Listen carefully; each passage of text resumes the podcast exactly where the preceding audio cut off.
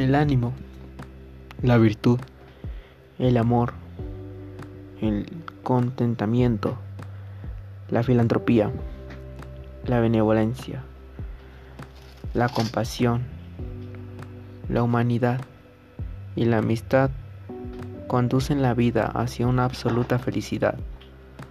Así los hombres, un poco debajo de los ángeles, ejerciendo sus potestades, privilegios y conocimiento de acuerdo con el orden, las reglas y regulaciones de la revelación por Jesucristo, moran juntos en unidad.